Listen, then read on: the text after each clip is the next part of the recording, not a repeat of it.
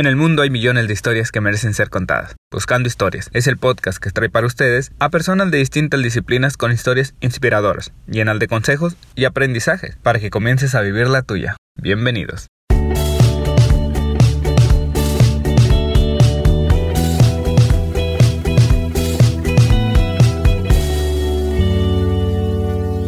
Hola amigos, les habla Gabriel Navarro. Bienvenidos a otro episodio de Buscando Historias. En esta ocasión tenemos dos invitados, ellos son colombianos. Uno es Leonardo Quintero, quien es director de marcas en MacroBrand, una compañía de desarrollo de marcas y productos.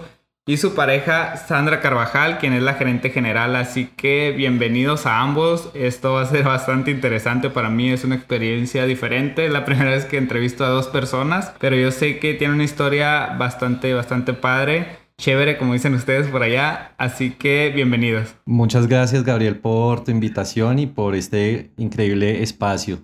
Gracias, Gabriel. Muy, muy felices de estar acá contigo. Perfecto. Bueno, primero me gusta irme desde el inicio. En este caso, me gustaría que me platicaran cómo inicia pues esa idea de desarrollar una empresa que desarrolle marcas. Eh, pues sí, eh, bueno, pues vamos a empezar como a contar un poco cómo, cómo llegamos a Macrobrand. Eh, siento que es importante como saber de dónde venimos nosotros, como la experiencia que hemos traído. en mi persona, por ejemplo, vengo de la industria de entretenimiento infantil y manejo de marcas también de entretenimiento infantil eh, a nivel latinoamericano.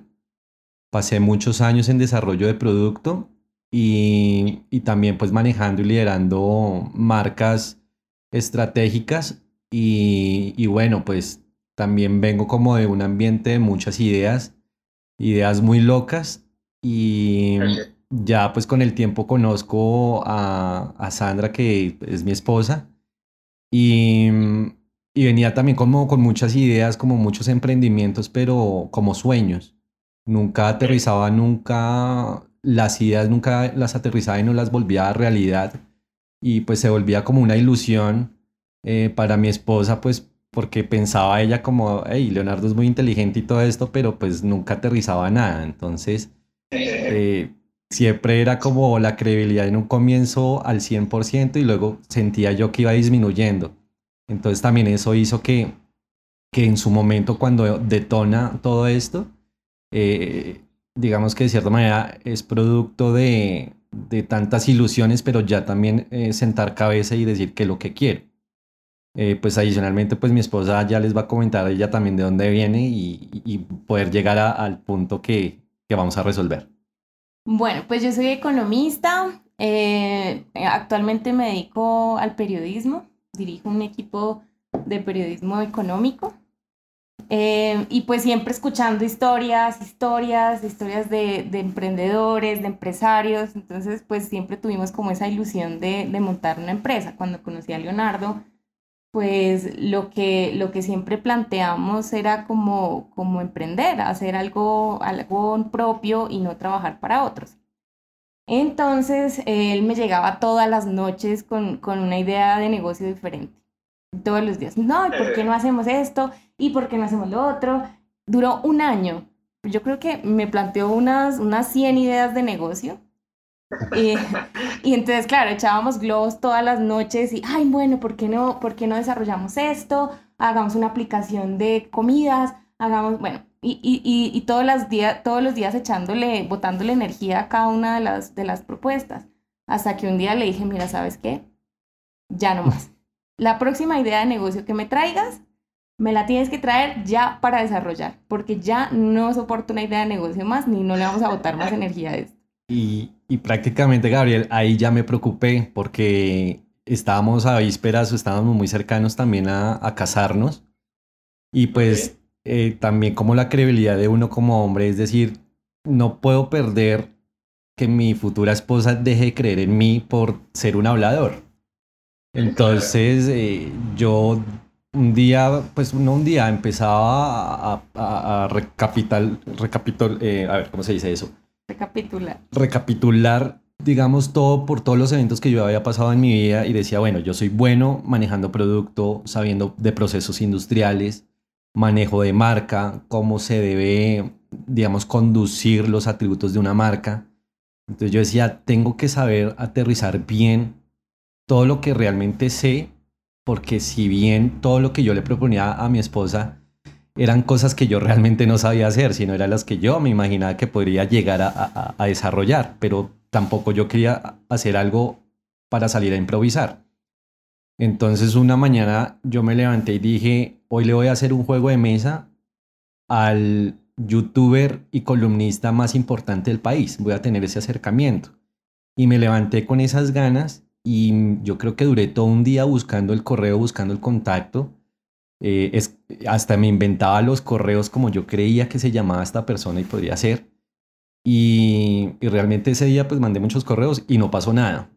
Y como a la semana me responden del correo como, ok, te esperamos, eh, te esperamos en, en, nuestra oficina pues para que nos presentes qué quieres hacer.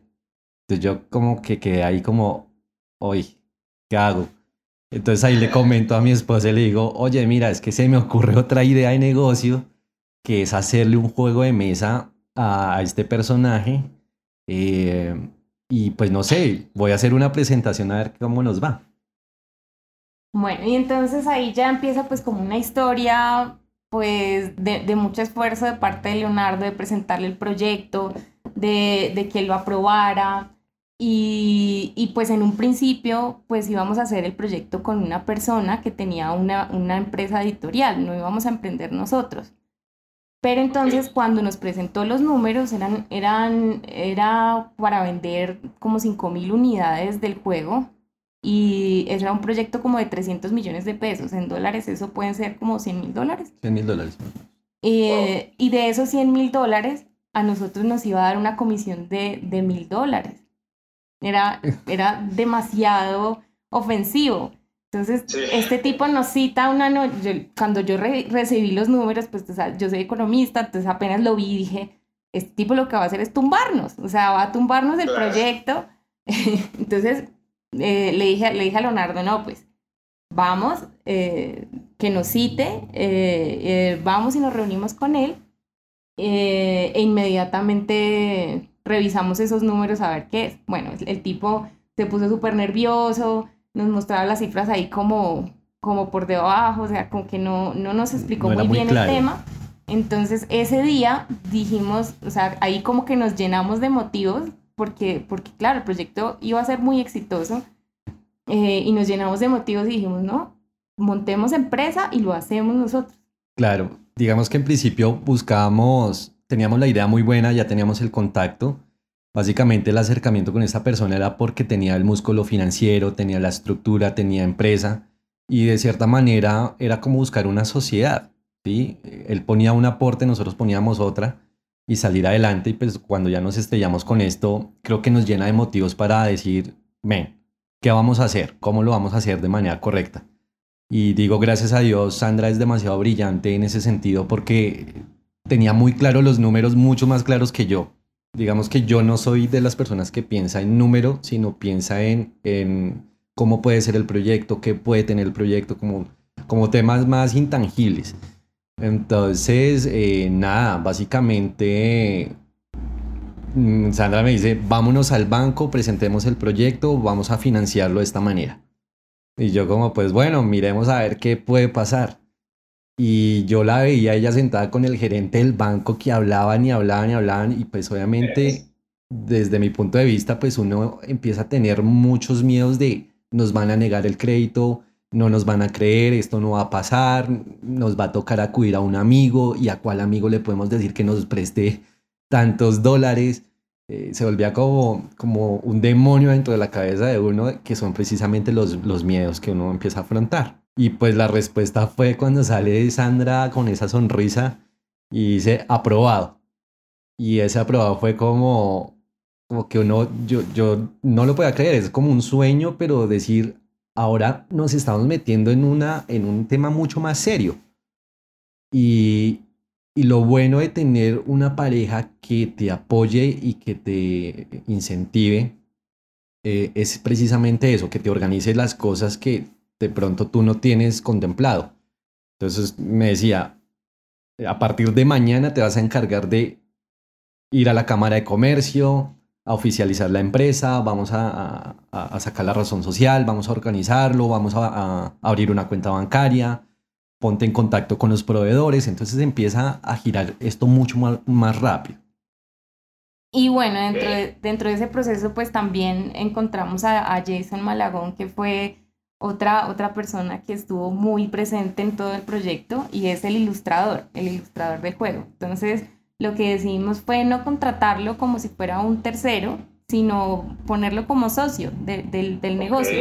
Y eso nos permitió abrir como el espectro a que la empresa fuera eh, no solamente como eh, que subcontratas y le pagas una plata y hasta ahí llegamos, sino que realmente quisimos construir una empresa que fuera de capitalismo consciente, en donde realmente nosotros eh, compartimos nuestras utilidades, creamos proyectos y, las personas que aportan con su trabajo o con su dinero o lo que sea, tienen una ganancia equivalente a, ser socio del negocio. No es simplemente como contratar y, botarles una plata y ya, no.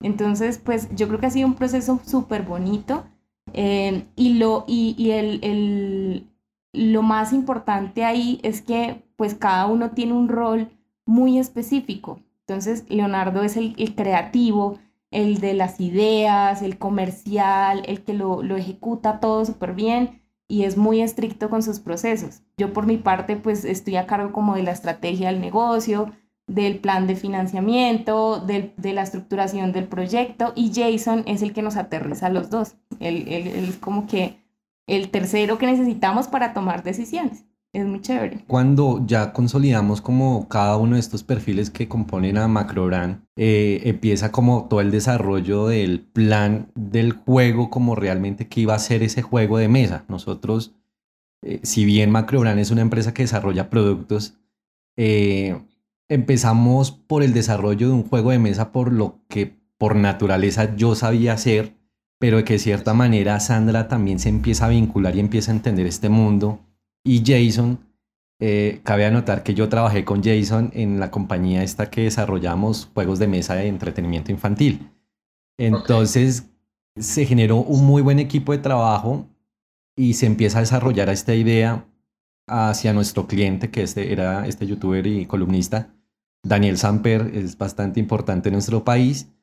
Y, y bueno, desarrollamos un, un, producto que más o menos nos tomó un año en desarrollarlo por muchas variables. Eh, digamos que este es un personaje que es bastante ocupado, viajaba mucho, las citas eran un poco distantes, pero bueno, el tiempo de Dios es perfecto y logramos aterrizar un excelente producto y, y ahí bueno, ya empieza como otra carrera contra el tiempo. O sea, yo siento que cada fase uno la sueña, eh, se aterriza, se cumple, pero uno cree que ahí va, ahí termina y no, sigue otra y sigue otra dentro de ese mismo proceso. Así, perfecto. Oigan, a ver, ¿cuándo eh, se les ocurrió esa idea? ¿Cuándo, ¿O en qué año fue más bien, pues, cuando empezaron a trabajar esto? ¿Hace cuánto tiempo?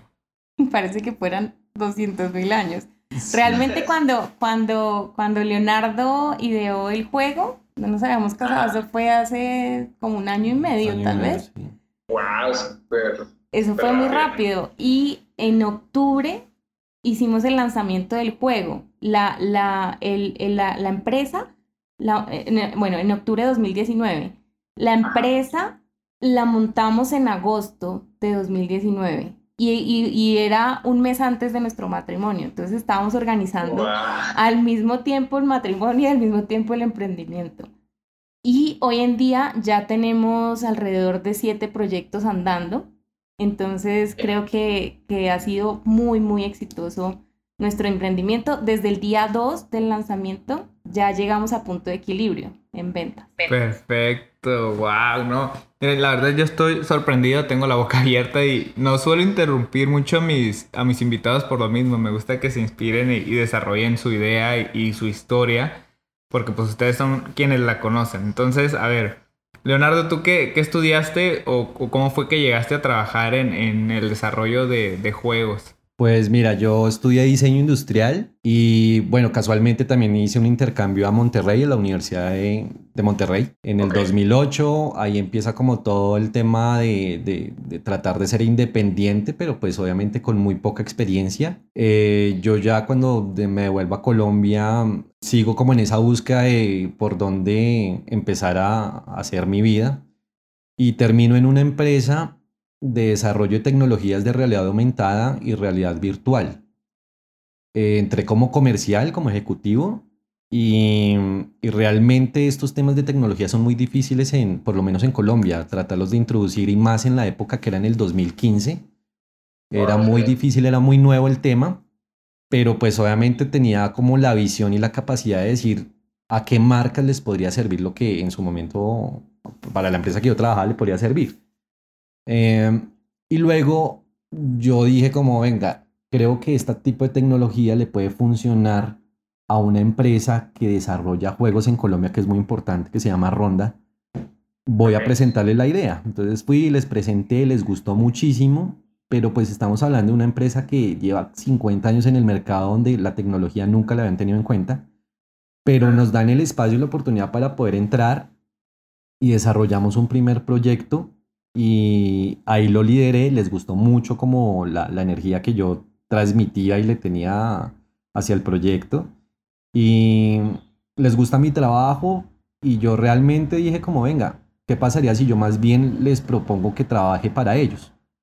Y así lo hice y pues por cosas de la vida me aceptaron y ya entré a trabajar por primera vez en mi vida a una multinacional. Yo no sabía qué era eso. Yo venía de salir de la universidad, de, pasar malos momentos económicos y, mi sueño era eso, eh, como tener una estabilidad, pero querer saber y probar qué es ver un poco más allá y, sentir cosas grandes en mi vida. Cuando yo entro a esta empresa, el primer día, eso nunca se me olvida, yo entré como ejecutivo comercial, entré como en una posición que es bastante fuerte, era tocar muchas puertas, tratar de vender juegos corporativos, era muy duro. Pero ese primer día que yo entré dije, yo quiero ser director de mercadeo de esta compañía en algún, en algún momento. Y fíjate que a los tres años lo logré. Escalé, era, era muy pilo, o sea, me sabía muy bien los procesos, había temas de marcas, de licencias. Esa empresa manejaba licencias de Disney en su momento y, y de Fast and Furious, eh, Minions en su momento y pues me apasionaba mucho ese tema y, y, lo logré. Entonces como que tuve una muy buena experiencia, pero por cosas de la vida me echan. me echan un, en un 28 de diciembre, que aquí en Colombia ese, ese día, se celebra el Día de los Inocentes. Sí, acá igual. Entonces, eh, pues obviamente se me acaba todo, todo el sueño, porque yo máximo había soñado era ser director de mercadeo y pues todo el mundo, el, mundo se me viene al piso. Pero yo tengo un tema que es que sé manejar muy bien y son las relaciones. Yo me relaciono mucho con mucha gente, sea para negocios o no sea para negocios. O sea, todo el tiempo yo tengo que estar hablando con alguien. Eh, ¿Qué piensas? ¿Qué estás haciendo? ¿Y tú qué estudiaste? Y ya, sin, sin nada cambio. Y pues tener esa posición en esa empresa me daba para conocer mucha gente y conocí otra empresa de manejo de licenciamiento y entré a trabajar con ellos y ahí es donde empiezo a tener una carrera, por así decirlo, de, de aprendizaje con el manejo de marcas.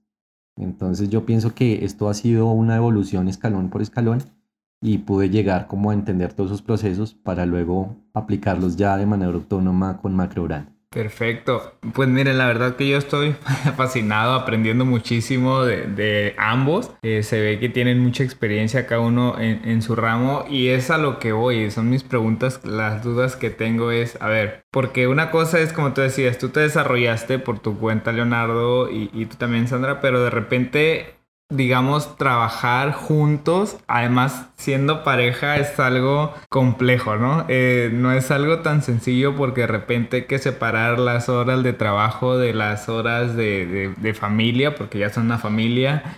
Eh, convivir, no sé, pasar tiempo juntos, además tú tienes otro trabajo, de repente combinarlo, en mi caso de repente también trato de hacerlo así, porque también mi, mi esposa me ayuda con esto de los podcasts, Así que es difícil. ¿Cómo le hacen ustedes? Bueno, yo creo que ahí lo más importante es saber diferenciar las conversaciones de trabajo de las conversaciones de pareja. Entonces, cuando son conversaciones de trabajo, tenemos que hablarlas en un tono serio, en un espacio que no sea familiar. Por ejemplo, a la hora de la cena o a la hora del almuerzo no se habla de trabajo. Y el primero que nos dice es mi hijo. Yo tengo un hijo de, de 14 años. Él es el primero que nos pone el tate quieto. No, no van a hablar más de negocios. Entonces nosotros cambiamos inmediatamente la conversación y continuamos. Somos muy organizados. Realmente tenemos un tablero acá de actividades y, vamos organizando, o sea, hacemos nuestras reuniones de trabajo exclusivamente eh, por las noches o los fines de semana.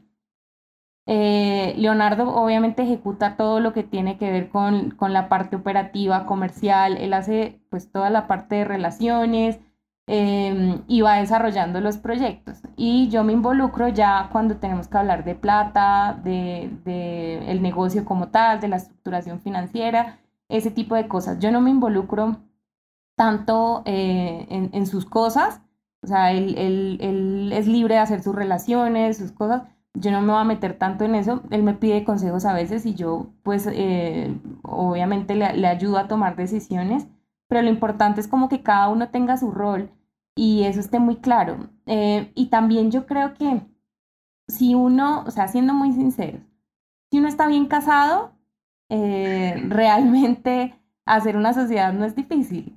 Si uno está mal casado, pues no. O sea, eh, entonces lo, ideal ahí es pues como que cada uno tiene, tiene sus fortalezas y es bueno en ellas. Si, si los dos tuviéramos exactamente las mismas fortalezas, probablemente no podríamos compaginar para armar una empresa.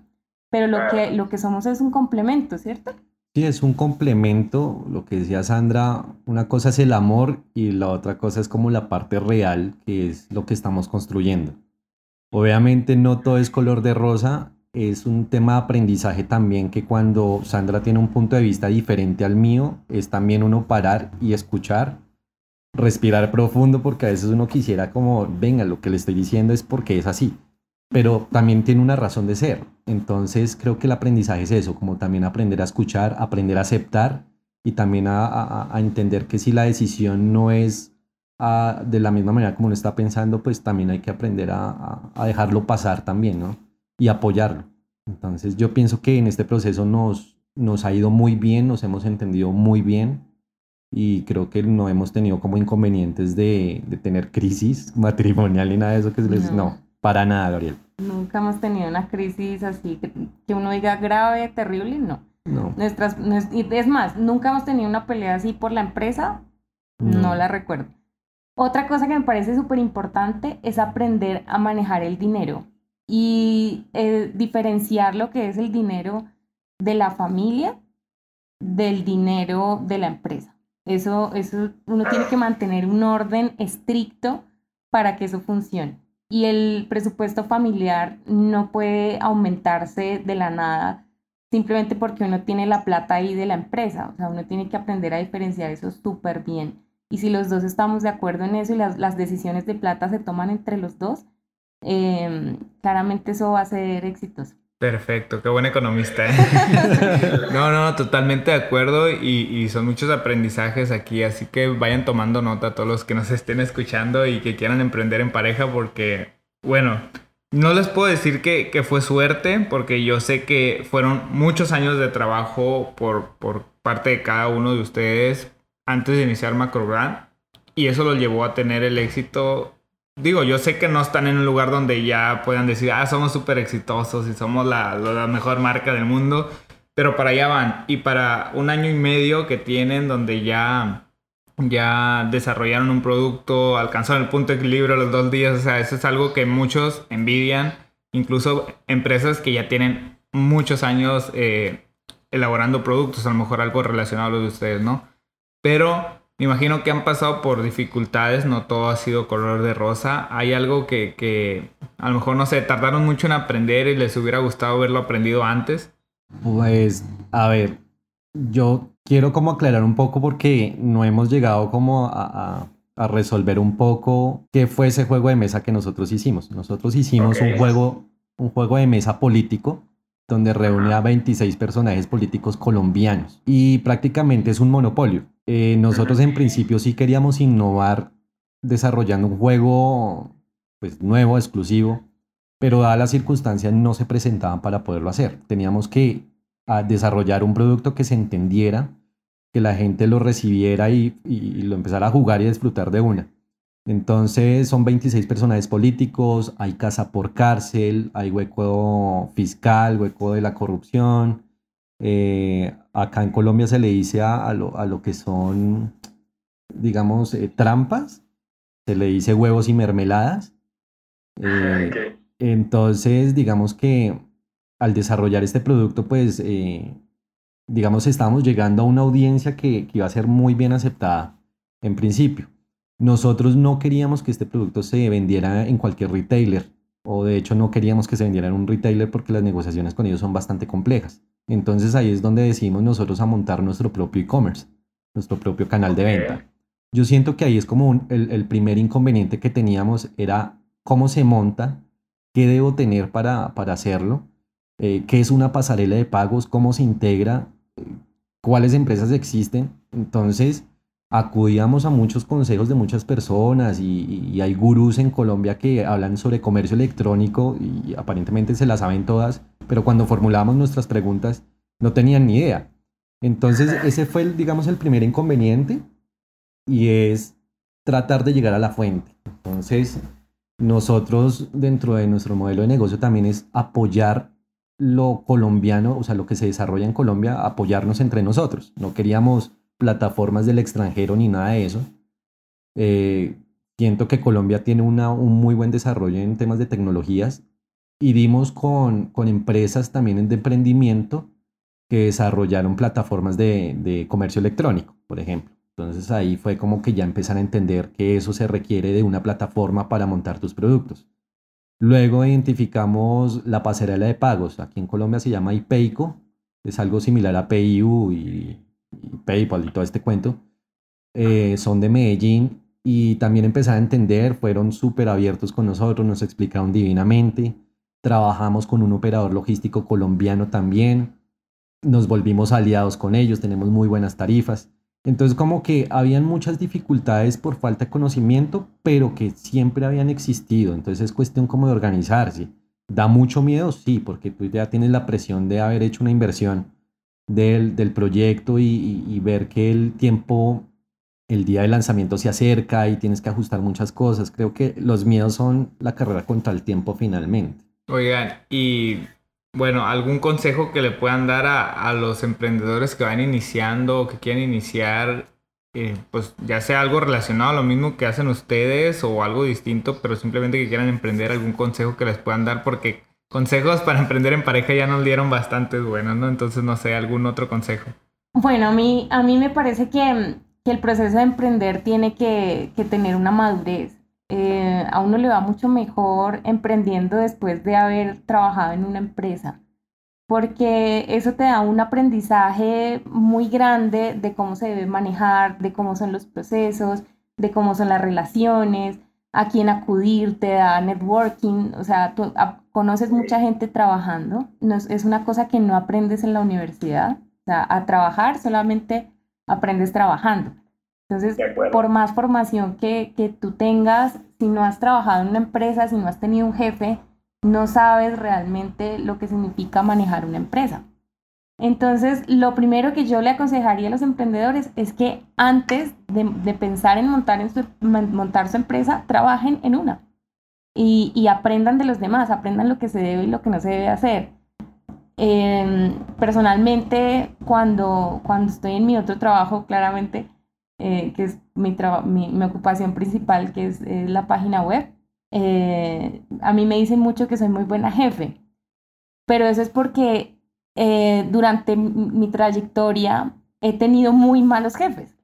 Entonces, tuve muy malos jefes, entonces eh, aprendí lo que no se debía hacer. Eh, y todos esos aprendizajes uno los termina desembocando en un gran emprendimiento. Y, y, y si uno no ha tenido eso antes, pues realmente es muy difícil que le funcione. Ese sería como mi mayor consejo, trabajar antes de emprender. Sin duda, pues fíjate que, que interesante porque muchos, bueno, sobre todo los que estamos jóvenes, eh, somos muy impacientes y queremos eh, iniciar ya y emprender ya y tener el éxito ya y tener muchas ventas y ser reconocidos y no infinidad de cosas y miles de seguidores en Instagram, Facebook y todos lados, ¿no? Y en lugar de, de ser pacientes, como dices tú, y decir, bueno, voy a entrar primero, quiero ser, no sé, a lo mejor un desarrollador de marcas, un diseñador, quiero, o no sé, cualquier cosa que quiera hacer, dicen, mejor mejor me salto todo eso, yo no quiero trabajar para nadie, quiero ser mi propio, mi propio jefe y se avientan y se topan con, como dices tú, a lo mejor no saben ni por dónde empezar, no saben ni cómo ser empleado ni cómo ser jefe, no saben que, no sé, los impuestos, las ventas y una infinidad de temas que, que se vienen y se convierten en una bola de nieve gigante y terminan destrozando a ese emprendedor, ¿no? Y muchas veces terminan odiando el emprendimiento y dicen esto no es para mí simplemente hicieron la fórmula mal. No hay una fórmula perfecta, creo yo, ¿no? Pero creo que, que te ayuda muchísimo, como dices tú, trabajar primero para alguien, aprender el negocio, saber cómo funciona y ya después lanzarte. Pero creo que la paciencia es, es algo clave ahí, ¿verdad? Fundamental. Yo diría que, que un, un, consejo también es como, yo sé que yo soy un, un hombre muy soñador, ¿sí? Pero... Somos dos. Sí, pero no dejen de hacerlo. Eso te hace ideal para esto. Claro, pero es que no dejen de hacerlo porque es que siempre ustedes van a tener una pareja que va a ser su polo a tierra y eso es muy importante. Porque si ustedes se buscan otra persona o, un socio o su pareja o el que sea que sea igual de soñador, no van a aterrizar nunca nada y van a terminar muy endeudados. Siempre se ha dicho, por lo menos acá en Colombia o con las personas que yo hablo, dicen que es que emprender es muy difícil y lo ven como un sacrificio enorme. Yo puedo decir que no es difícil, siempre y cuando tú hagas las cosas en orden, en el momento que tenga que ser. Siento que, que, las cosas se dan en la medida que, que tú sueñas y que estás realmente aterrizando un proyecto innovador y que va a ser vendible y que va a ser consecuente. Digamos que eso bailando una cosa con la otra. Entonces, eh, digamos que aquí en Colombia nunca tuvimos que acudir a un abogado para hacer nuestra empresa. Nosotros la hicimos. Eh, hicimos las vueltas con, con aduanas, hicimos prácticamente todo lo hicimos nosotros de manera muy autónoma. Y también el, otro tema que sucede aquí en Colombia y dicen es que los impuestos son muy altos y todo se va para los impuestos. Pues sí, eso es obvio, eso no se niega. Pero si tú tienes un buen producto, lo estás vendiendo, sabes y tienes que tener en tu cabeza que ese dinero se tiene que respetar y se va para para el gobierno, para el Estado. Entonces, eh, el error de muchos emprendedores es eso, vender y finalmente se vuelve ese dinero de bolsillo y se lo comen y al final del ejercicio están endeudados. Entonces es un tema de mucho respeto. Acá en Colombia más o menos el, el, IVA está en el 19%. Uno sabe que ese 19% es intocable y va para el Estado. Y, ya, ¿me entiendes? Entonces, eh, yo pienso que hay que desarrollar buenos productos para saberlos cobrar muy bien y tener muy buenas utilidades sabiendo que los impuestos acá son tan altos. Entonces el consejo es eso, respeten eh, los temas de, impuestos, no se los coman. Uy, sí, eso es un error muy, muy común. Muy común. Yo creo que ahí también hay un tema, hay un tema súper importante, y es, bueno, el manejo de la plata, lo que, lo que dice Leo, yo creo que es, es fundamental que, que se tenga como mucha claridad en las cuentas, porque, porque también la gente ve, entrar mucha plata en la cuenta cuando algo es, es exitoso y no se mide. Entonces, el, el hecho de, de, tener como un proyecto, un presupuesto, eh, una idea clara de sus costos, una idea clara de sus ingresos, eso también le da mucha tranquilidad mental a uno. Y algo que, que quería añadir para el tema de emprender en pareja, también es como soportar el, tema del inicio, el startazo, ¿no? Entonces, em, si están empezando, si el emprendimiento está empezando, pues lo lógico no es que los dos renuncien y, se pongan a vivir un sueño dorado eh, y de un momento a otro, pues la, economía familiar se va al piso. Em, yo creo que hay, que tener fases de, de, ese emprendimiento. Entonces empezamos con que Leo se encarga de la empresa, de los procesos, la hace crecer. Eh, yo mientras tanto soporto un poco más el tema económico y, y, así pues se crea como un equilibrio mientras que la empresa crece y yo así después ya podré renunciar, me imagino. No sé si siguen las cosas como, como van. Sí, claro, porque si en la medida, si Sandra renunciara, pues haríamos lo que muchos emprendedores hacen, vivir de las tarjetas de crédito. Y eso es otro error garrafal. No lo hagan. No, no, no, la verdad es que yo estoy fascinado por lo bien preparados que están ambos para emprender. Digo, nunca se está lo suficientemente preparado, ¿no? Pero creo que lo están haciendo de una manera muy correcta porque muchas veces escuchamos ese consejo que ustedes nos están dando y vamos y hacemos todo lo contrario, ¿no? Eh, como dices tú, uh, primero van y renuncian a su empleo porque a lo mejor están teniendo buenos números y de repente llega una pandemia. Creo que a muchos les pasó, ¿no? Eh, y se acabó el negocio. Y se acabó el negocio y habías renunciado a tu trabajo y, bueno, un desastre. Igual, el tema de los créditos, creo que muchos se les hace, pues es dinero fácil. ya tienen a lo mejor una cuenta de banco, es fácil acudir a un banco y, y pedir un préstamo y quedarte endeudado por mucho tiempo. Pagar intereses altísimos. No, no probar el mercado creo que ustedes lo hicieron muy bien. Primero fueron y, vieron que había un cliente que sí estaba interesado, pero ahí viene el tema del enfoque, ¿no? Saber qué quieren hacer, con quién lo quieren hacer y cómo lo van a hacer. O sea, es algo que yo los admiro bastante porque muchos emprendedores hacemos todo lo contrario. Entonces yo veo que ustedes tienen como que un caminito y es por eso que en, poco tiempo han logrado lo que han logrado. Entonces yo sé que van a ir muy para arriba en Colombia y ojalá que pronto también pues estén en otros países de Latinoamérica y, del mundo en general. Así que pues yo sé que han tenido muchos aprendizajes también, pero hay algo dentro de todo lo que han aprendido, tanto en el emprendimiento como en sus otros trabajos, pero que les gustaría desaprender, algo que dijeran lo aprendí, pero ya no lo necesito o ya no lo quiero. Esa pregunta está muy difícil. Desaprender, bueno, em, yo creo que pues eso ya es un tema como muy, muy colombiano. A veces uno es como muy servil, em, da mucha confianza y, realmente eh, uno tiene que ser, estar como muy empoderado de sus ideas. De pronto nosotros ya nos vemos un poco mayores frente a otros emprendedores. Nosotros pues puedo revelar las edades nuestras o no? Sí, claro. Son muy jóvenes. pues yo, yo, tengo 37 años, Leo tiene 36 y probablemente hay, emprendedores muy, muy jóvenes. Entonces, em, durante, toda, durante toda la vida uno se acostumbra también como, como a trabajar para otros. Eso, eso, eso, pues, no sé, de cierta forma, em, hubiéramos podido empezar antes eh, digamos que el aprendizaje del que yo te, del que te hablaba hace un rato, que, que se lo da el trabajo a uno, pues realmente se puede dar en menos tiempo, ¿sí? Leonardo y yo tuvimos que pasar por, por unos caminos muy tortuosos para lograr llegar a donde estamos. Los dos tenemos una, unas, unas historias de vida duras, de mucho esfuerzo. Entonces, tal vez, no sé, de pronto hubiéramos podido hacerlo un poquito antes, pero, pero pues también el tiempo de Dios es como perfecto, como dijo Leo hace un rato, em, y se tenía que dar así. Entonces, pues, realmente que, que, que uno tenga que desaprender, no, de pronto hubiéramos podido empezar antes, es posible. No sé si tú tengas algo que añadir. No, estoy completamente de acuerdo contigo. Esa es la idea. Sí, no, y qué bueno que tocan eso. Yo en mi caso tengo 26, pero hace algunos años atrás era una frustración decir, ay, tengo veintitantos años, 21, 22, y, y ya no estoy haciendo nada de mi vida y qué voy a hacer.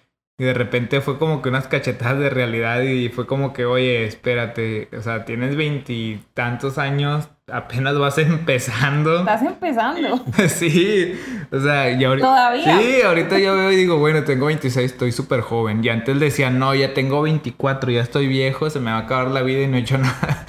y creo que a muchos jóvenes les pasa, ¿eh? Ustedes también están súper jóvenes, 36, 37 son súper jóvenes para hacer lo que están haciendo. Mucha gente empieza ya muy tarde o peor aún, nunca empiezan, ¿no? Entonces, así que yo, yo les agradezco mucho haber estado aquí, pero antes de, ir cerrando me gustaría hacerle unas preguntitas que le hago a todos mis invitados. Si quieren, no sé, contestar en conjunto o por separado, como gusten. Uno es, eh, ¿cuál es la habilidad más importante que consideran que debería tener cualquier ser humano?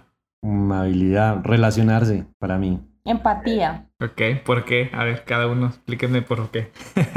pues relacionarse la habilidad que te va a dar eh, la, te va a dar para poder contar historias y, y, también te da para tener contactos, para tener de cierta manera poder cerrar algún negocio o, o la medida que te pueda apoyar para, tu emprendimiento, puede ser un socio. Yo pienso que el relacionamiento es una habilidad que debemos desarrollar todos. En mi caso, yo creo que la tengo muy bien desarrollada.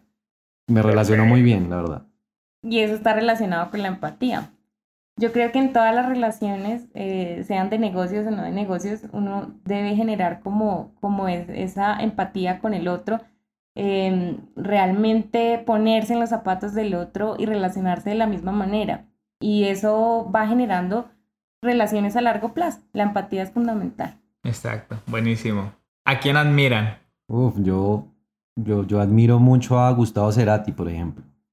Y creo que una de las frases que siempre me han acompañado en todos mis momentos es, me verás volar en la ciudad de la furia, donde nadie sabe de mí, yo soy parte de todos. Creo que esa frase me pasa seguido y me pasa que nadie sabe de mí, pero yo me sé la historia de todo el mundo.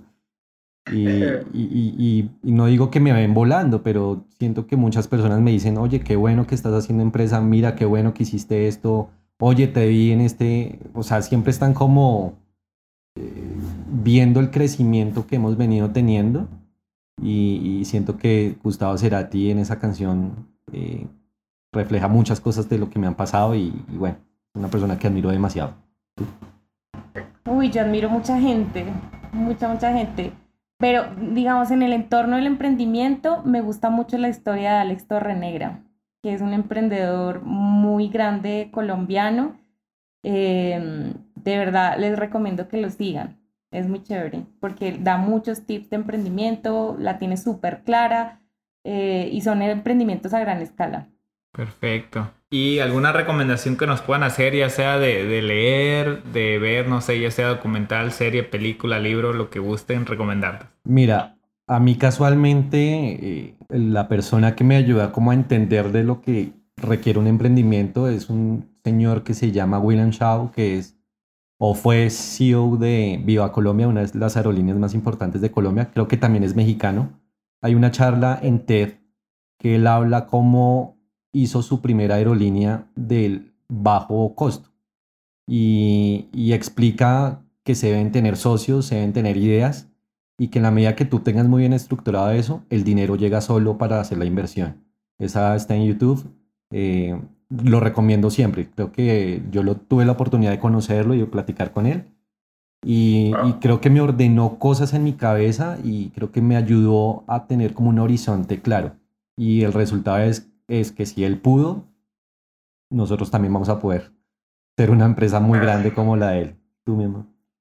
Bueno, yo le aprendí mucho a una persona que es Luis, Soldevila. Él es barcelonés em, y tiene unas charlas súper interesantes. No sé si está en TED, realmente lo, he visto como en, cosas muy independientes, pero, pero se llama Luis Soldevila. Eh, y habla sobre, sobre el liderazgo digital, que es eh, en lo que realmente he tratado de enfocar mis, mis nuevas habilidades en la, en la nueva era, ¿no? Entonces creo que, que es un gran referente. Perfecto. Y por favor compártanme sus redes sociales, donde los pueden encontrar, ya sea como macrobrand o, o si tienen personales, no sé, algunas redes que quieran compartir y, o medios de contacto. Ok, bueno, nuestra página es www.macrobrand.com.co.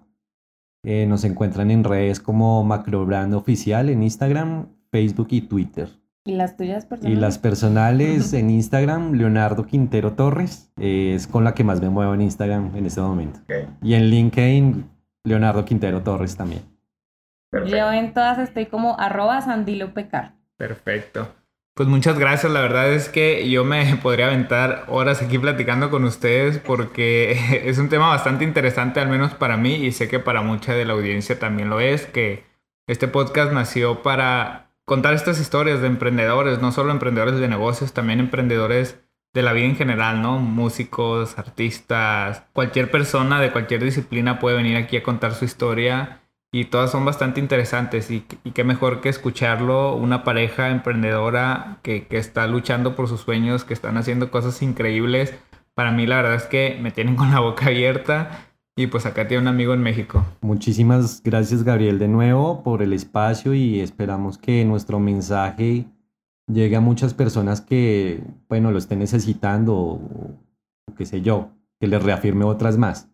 Y nada, eh, Colombia, pues obviamente ustedes súper bienvenidos aquí en Colombia y lo que necesiten como nuestra compañía o como un consejo personal, súper bien recibido. Muchísimas gracias Gabriel por el espacio, de verdad que muy divertida, muy amena la charla y un gran saludo para toda tu audiencia. Gracias por escuchar esta historia. Ayúdanos a compartirla con alguien que le servirá de inspiración y aprendizaje. Si tienes una historia para compartir, por favor contáctanos en nuestras redes sociales o bien a nuestro correo buscandohistorias.gmail.com. Nos escuchamos en nuestra siguiente historia.